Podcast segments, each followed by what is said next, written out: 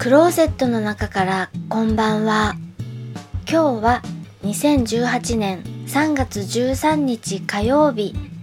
時刻は21時10分を過ぎました。外の気温はプラス3度。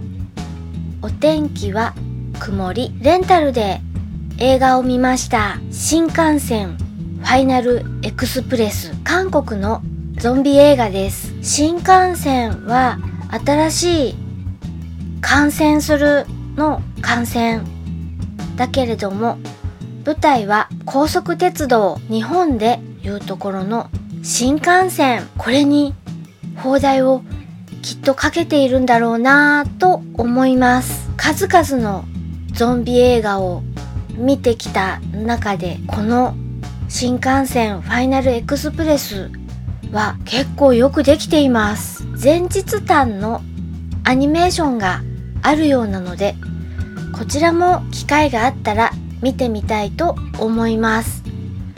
ゾンビ映画好きな方おすすめです。聞いていただきありがとうございます。北海道夕張からお話はゆいまるでした。おやすみなさい。